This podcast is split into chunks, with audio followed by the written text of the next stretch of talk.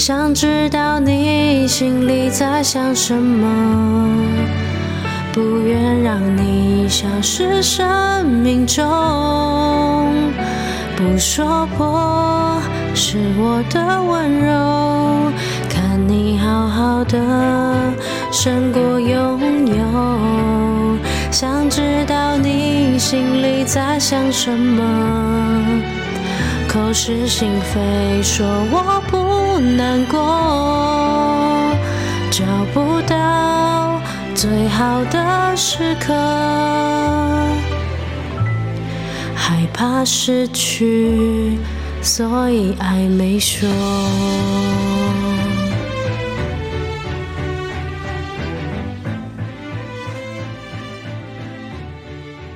各位听众朋友，大家好，欢迎收听为你的歌。刚刚这首是 KT 所演唱的。周兴哲的《想知道你在想什么》这首歌是我吃了那男孩一年的早餐的电影主题曲，由娜娜所点播。娜娜想要告诉我们她在一段暧昧不明的关系当中的故事。如果你曾经约炮晕船过，那么这一集就非常的适合你。亲爱的海苔熊，我们的关系开始就跟多数人一样，在交友 APP 上认识，我也晕船了。那天晚上，我问着他要不要当我男友，结果当然也不意外的被拒绝了。到家后，我哭了一个晚上，但终究没有松开手。我们还是维持着没有身份的关系，偶尔在有空的时候见面，满足彼此的快乐。出了门吃饭，就算没有提起，也是避开了所有会遇到的朋友、场合和时间。不过节。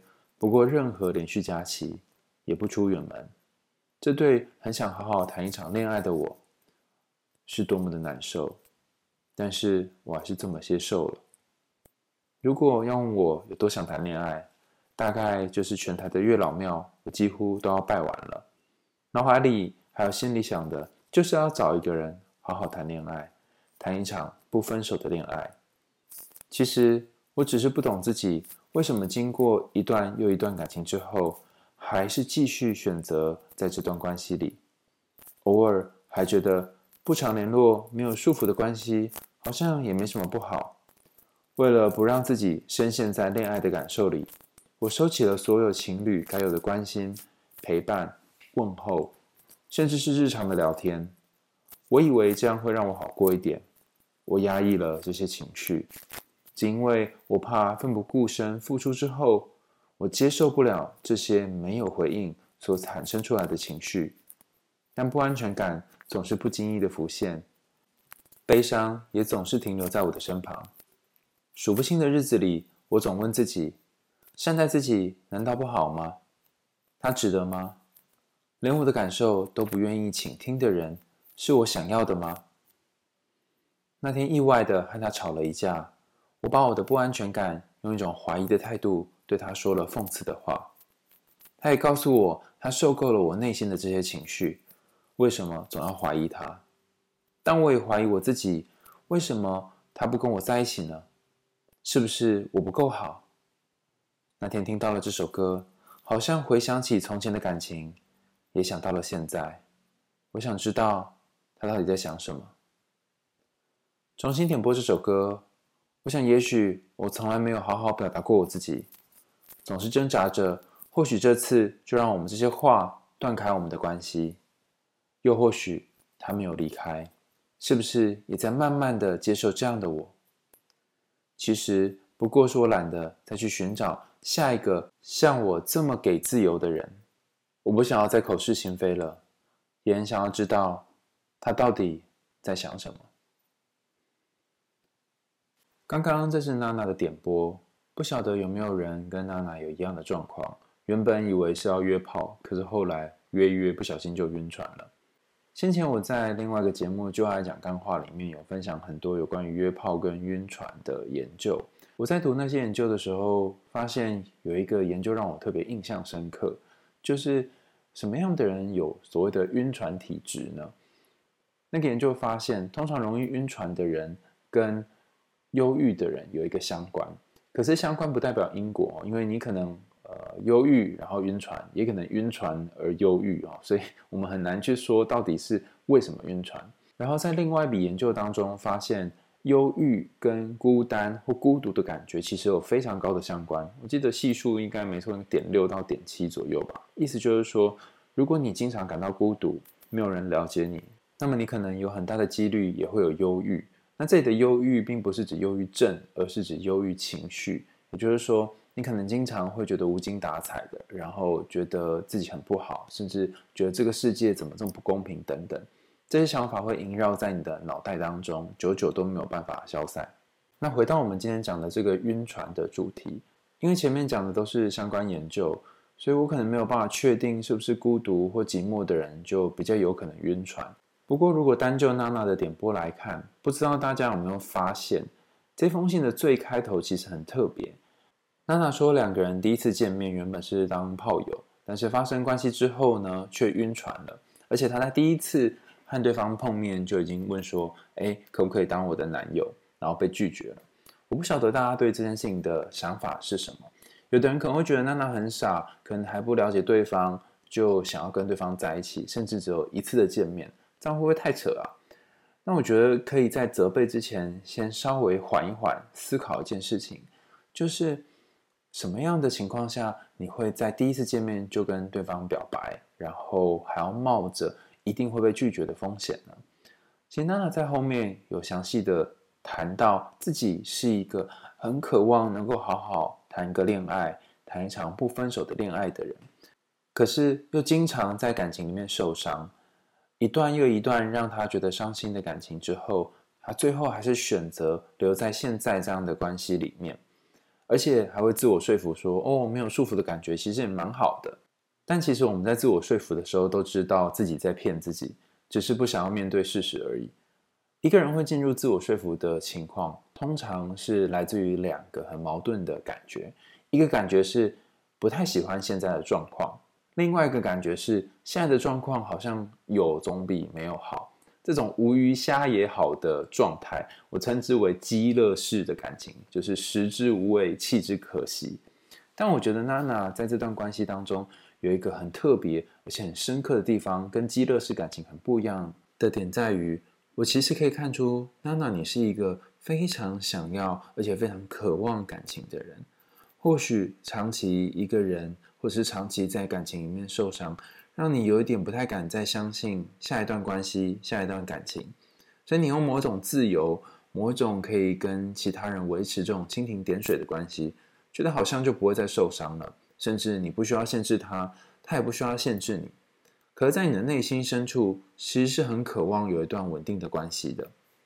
谈到稳定的关系，我就想起二零一九年，我曾经去 Berkeley 参访，那时候带队的小邓老师，我们学校的老师，跟我们分享了一个他的看法。他说，其实人大多数的时候都是渴望稳定的，有一个稳定的关系，稳定的工作，因为稳定带来可预测性。我们才不会常常觉得天哪，那这个星期他会不会跟我出去，或者是他会不会打电话回来？情人节我是不是要一个人过？等等。那当然有可能有些情况是，如果你跟对方已经是一个没有办法被明说的关系了，你是可预测，你在各种节日，就像是娜娜所说的，都不会一起度过。可是其实心里面还有一个小小的期待是，有没有机会在节日的前几天或后几天一起过？通常不确定感都来自于期望，你可能期待两个人之间的关系可以再往某个地方前进，可是你却不晓得会发生什么事。这种不确定感觉产生焦虑或者是不安的感觉。那一次两次可能可以累积压抑在心中，久了之后你就会觉得为什么我要在这段关系里面，然后就会爆炸。对方就会觉得你怎么歇斯底里了？你怎么情绪化了？你怎么好像又缺乏安全感了？然后你可能又会觉得罪恶感，觉得啊，我不应该这样做，我做错了，跟对方道歉，因为你还渴望跟对方继续在一起。于是好像弄一弄又好了，甚至可能打了一炮。然后结束之后呢，可能隔了一段时间，你又开始累积这些情绪，等到哪一天你又忍受不住，然后又在爆炸。重复的情况不断的发生，但是两个人关系却没有确定。不过这边就出现了一个有趣的问题：既然我们都渴望稳定的关系，那为什么我们会追求不稳定呢？实际上，很多时候我们是在不稳定当中维持某一种稳定。从家族治疗的观点叫做 status quo，就是你在你跟他的关系之间找到某一种你的位置跟他的位置，然后这个位置是暂时不会移动的。这个不会移动，虽然不是你想要的，但是也提供你某一种安稳、可预测的感觉。比方说，娜娜可能跟对方之间维持了一种权力不对等的关系，好像对方总是可以决定要不要在一起，然后娜娜有一点像是不确定两个人到底是什么状态，然后暧昧不明的样子，总是要等待对方。那这样的一种关系形态，可能两个人都没有太舒服，可是又已经习惯这个状态了，所以也不太想要有太多的改变。甚至是任何一方在改变的时候，另外一方会觉得不舒服或者是不自在。这也是为什么当娜娜想要改变现状、说出自己感觉的时候，会被对方指为缺乏安全感、情绪化等等。除此之外，我觉得还有一点也很重要。之前在上一集跟大家分享过的《为什么不爱了》伊娃写的那本书里面，也谈到一个很重要的概念，就是女性通常会在异性恋的关系当中不自觉的自责，觉得自己不好。觉得自己是哪里做错了，然后不断的上网找一些资料，听 podcast，然后看一些影片，想一想自己到底哪里做不对，有什么地方可以改进的。可是奇怪的是，为什么有许多的男性不会做这样的事呢？但并不是以偏概全说大家都会这样哈，只是说，呃，比方说整体上来说，好像不论是买书的啦，看这些课程的，好像八九成都是女性。发生了什么事？伊娃就在书里面谈到，其实这来自于我们社会总是把经营或维系关系的责任推到女生的身上。如果真的要讲起来的话，演化论的学者可能就会说：哦，那就是因为以前在打猎的时代啊，男性就是出去外面打猎，然后女性就在家里面顾小孩啊。啊，因为小孩很难顾嘛，所以要两三个女性一起组成一个组织，然后一起合作，所以人际关系很重要。如果从演化论的角度来看，好像是这样。不过，我觉得必须加入一些后续社会影响的观点，比方说，在男性很小的时候，不会被强调一定要和同学维持非常良好的关系，要对长辈有礼貌。但是相较之下，女性就比较容易会被要求要坐姿端正，然后要注意别人的看法，要想想别人会怎么看。老是爹妈吼，把人探听啊，这样长期下来就养成了女性有什么问题就会责怪自己，觉得是自己不好，觉得自己一定是哪里做错了。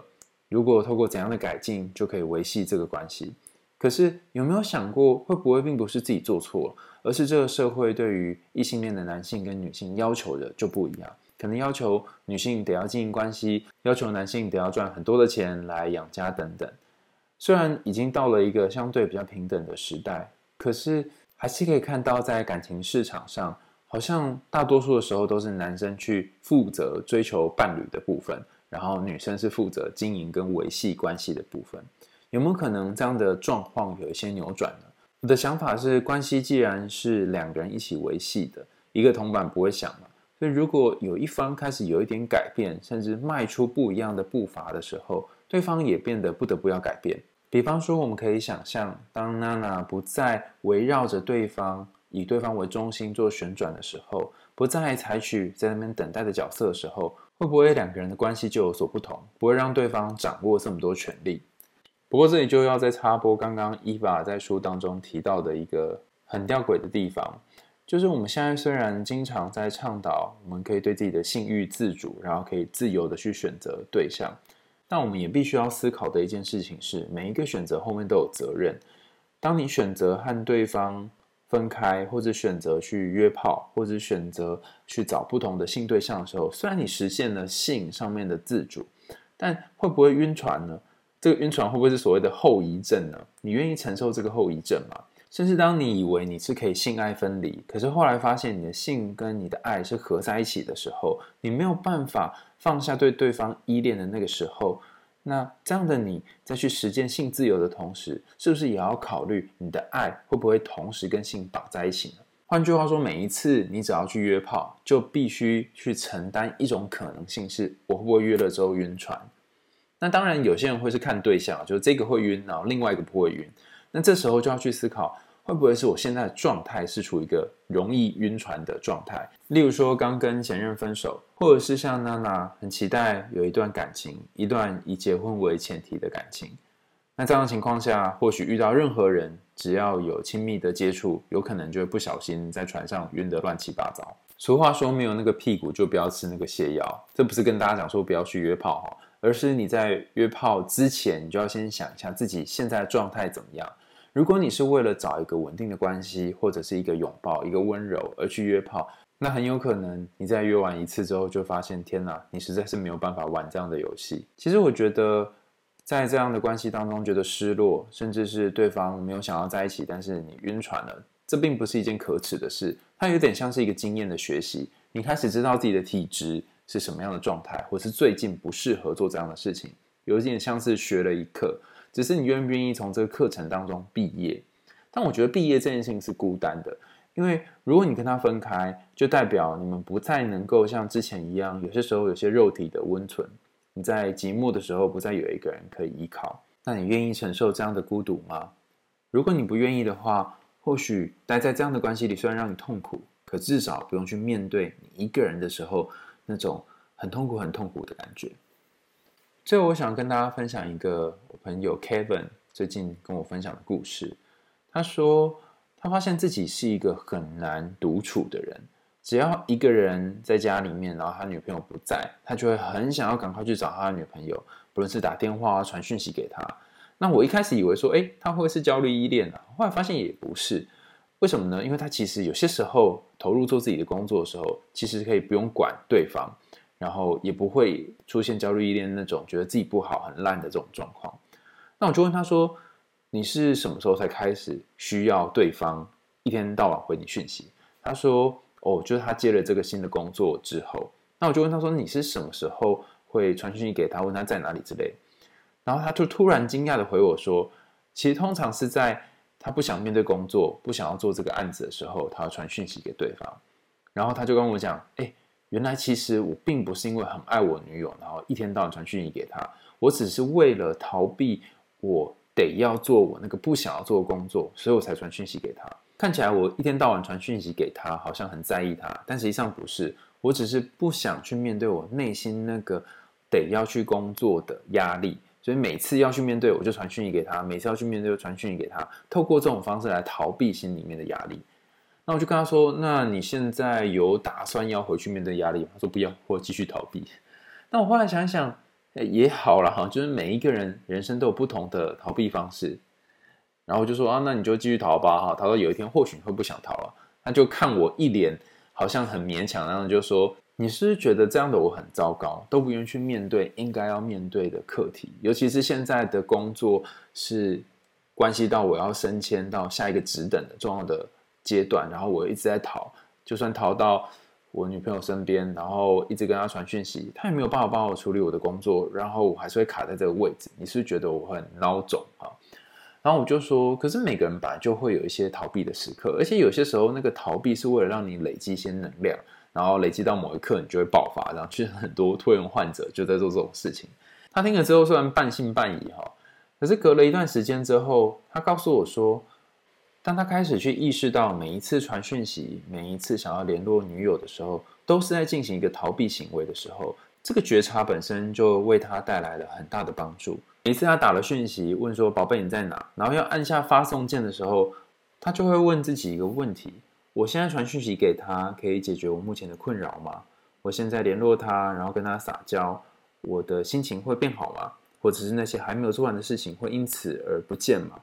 他问完这个问题之后，有些时候还是会想要传讯息给女友，然后请他安慰或呼呼自己；但有些时候他就会把这句话删掉，然后回去做他必须要做的事。所以在这里，我也想要给娜娜一个小小的方向，不能算是建议啦，哈，因为在感情里面，谁敢给什么建议呢？就是大家都是跌跌撞撞，一路这样翻滚，连滚带爬活过来的。我想给娜娜一个小的方向是，如果你的工作很稳定，然后你想做的事情很确定的话，那你就继续做你现在在做的工作，然后把心力放在工作上，这是很多人都会给的建议嘛。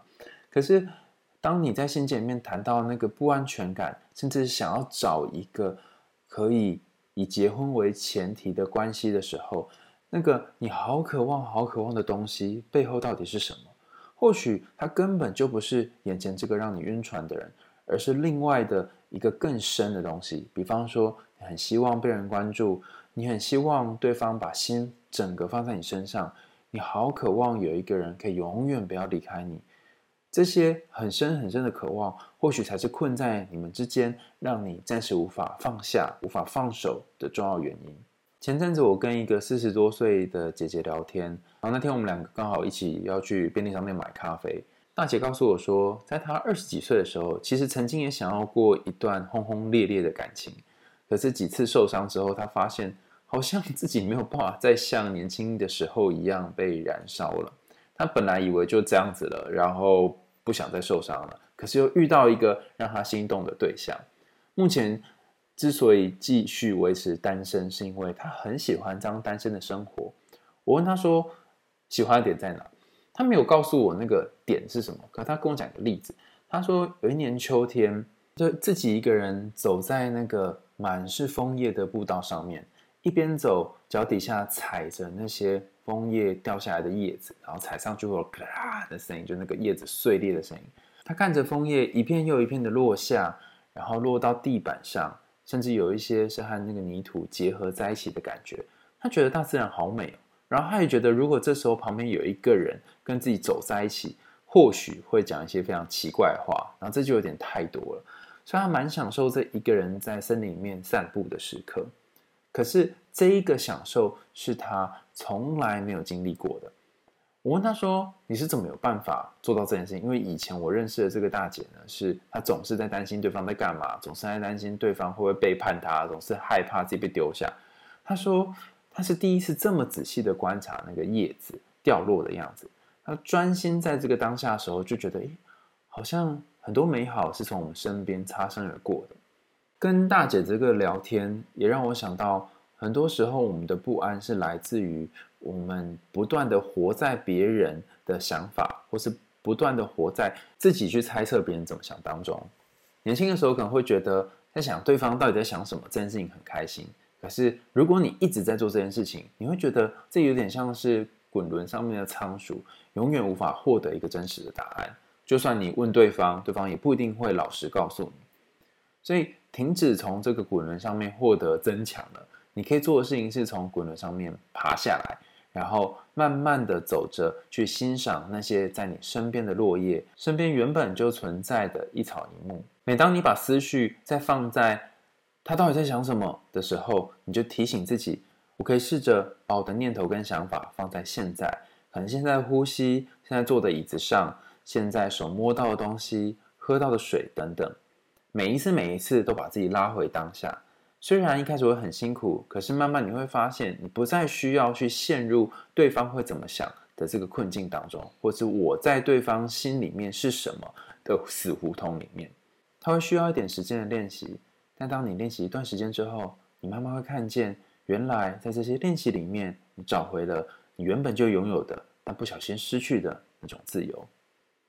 今天的为你点歌就到这里告一个段落啦。感谢大家收听。如果你喜欢我们节目的话，可以把为你点歌分享给你的好朋友们，跟他们说说你听完这集之后的一些感想跟看法。在节目的最后，我们再一起来听听由 KP 所演唱的《想知道你在想什么》。我们为你点歌，下次见喽，拜拜。河堤的风，混合太阳和你笑容。台上练习犯的错，轻轻弹奏。时间别走，倒数着梦，回忆都烙印心里头。当爱没再将错就错，有始有终。才会言不由衷。想知道你心里在想什么，不愿让你消失生命中。不说破是我的温柔，看你好好的胜过拥有。想知道你心里在想什么，口是心非说我不难过，找不到最好的时刻，害怕失去，所以爱没说。